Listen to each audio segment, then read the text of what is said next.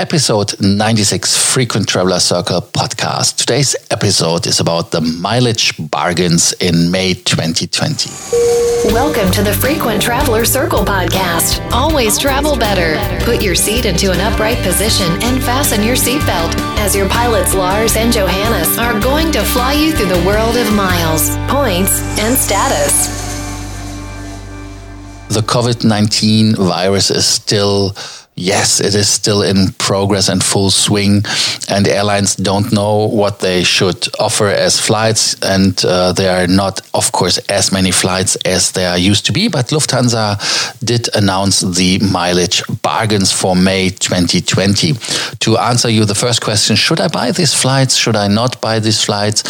Um, answer is maybe yes, maybe no. Depends on your situation. Number one is if you have the intention to fly to any of these destinations, of course you can buy it and book it, but you have always to keep in mind that if the flight is not happening, that you can be rebooked, and um, that is the upside or the downside. So if you want to fly on a certain date or have to fly, then this um, is a gamble. On the other side, uh, if you just want to fly uh, to get out of it for vacation, you're quite flexible, then of course they will rebook you still with the policies right now in full action. So it could be a good bargain to at least have a ticket in this direction. The other thing is, does it make sense because of the ticket pricing? We see in China, for example, that the ticket prices are right now very low compared to the crisis before.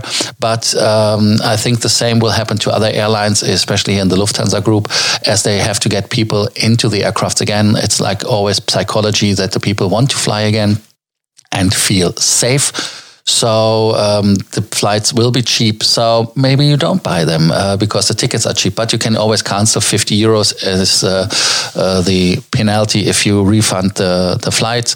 So that is the start for this episode. And now let's go into the destinations. But first, the rules. The first is that you have to book the flights until the 31st of May 2020, like always. Bookings for the medium and long haul is from uh, the flying time, the travel time, 15th of August to 30th of September, so a little bit in the future. And the short haul flights, intra European, 15th of June, 31st of July 2020. Destinations are Amsterdam, Barcelona, Brussels, Geneva, Paris, Helsinki, Lisboa, London, Madrid, Oslo, Vienna, Zurich, and Tallinn.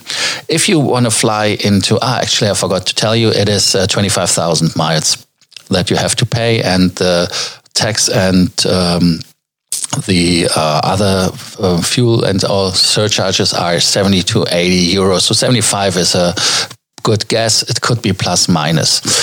If you have um, the desire to fly to Chicago, to New York, or Joburg, or the other way around from Joburg to Europe, to Germany, then it's uh, in premium economy possible 40,000 points. Farther destinations like Sao Paulo, Bangkok, Tokyo are available as well. They are 55,000 points in premium economy. And business class is happening as well, 55,000 points for a return flight from New York, Chicago, or Joburg. And the farther destinations are available as well. That is Sao Paulo, Bangkok, and Tokyo. The surcharges and taxes are approximately 600 euros, sometimes a little bit less, but that is what you have to keep in mind what your copay will be. And um, this keeping in mind, is this something interesting for you? Are you willing to book flights and uh, get in the risk or not? Um, is it a risk? Let us know what your opinions are. Do not forget to send us your questions and your opinions on that topic. If you have any other questions in regards of miles, points, or status, do not hesitate to contact us. And like always, do not forget to subscribe to the Frequent Traveler Circle podcast that you do not miss any episode. Thank you so much and have a lovely day for listening to our podcast, Frequent Traveler Circle. Always travel better and boost your miles, points, and status. Book your free consulting session now at www.ftcircle.com now.